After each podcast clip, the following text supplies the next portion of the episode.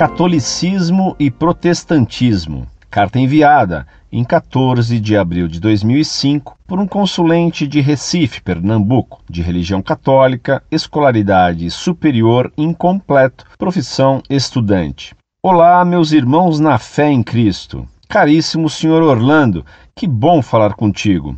Espero ser claro nas minhas colocações. Venho por meio desta primeiro parabenizar todo esse site, do qual sou leitor assíduo há um certo tempo. Faço parte de um grupo católico chamado Comunidade de Formação e Evangelização, sediado na Arquidiocese de Olinda e Recife, sob os cuidados do nosso bispo Dom José Cardoso Sobrinho e seu bispo auxiliar Dom Fernando. Formamos jovens e mostramos um pouco, apesar das nossas limitações, esse amor tão grande do Pai por cada um dos jovens, os quais João Paulo II chamava de o futuro da Igreja. Adoro o trabalho de vocês, apesar de às vezes me sentir confuso com a maneira como você fala, até do Concílio Vaticano II, deixando-me um pouco confuso sobre a unidade da Igreja, já que esse é um dos meus maiores orgulhos na nossa Igreja. E é sobre isso que venho te perguntar: como acontecerá, segundo o seu conhecimento e a verdade de fé da Igreja,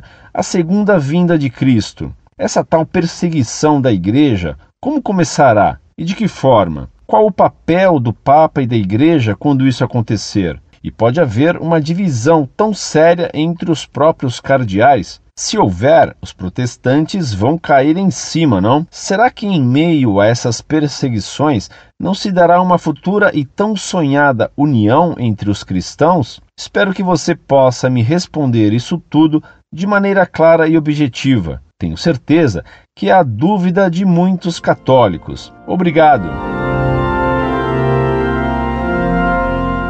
Muito prezado, salve Maria. Muito obrigado por seu interesse em ler os textos da Montfort. Você gostaria de misturar água suja no pote de água limpa de sua mesa para depois beber essa água impura? Claro que não. E como você quer unir, misturar protestantismo e catolicismo? Será conveniente, justo e correto unir mentira e verdade? Claro que não.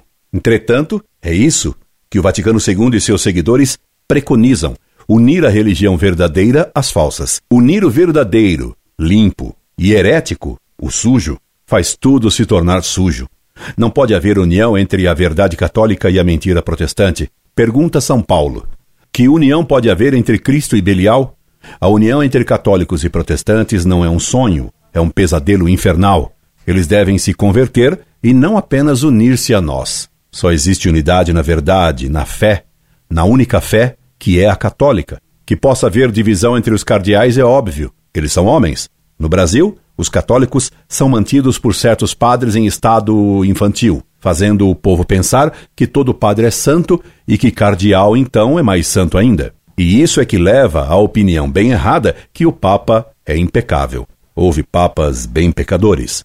O Papa é infalível somente quando ensina para toda a Igreja usando o poder dado por Cristo a Pedro, ao tratar de fé e de moral e definindo uma questão. E no Vaticano, a luta política é bem azeda, para não dizer violenta. Preste atenção agora no conclave. Jesus Cristo virá apenas no fim do mundo para julgar os vivos e os mortos. São alguns protestantes que esperam uma segunda vinda de Cristo para reinar na terra.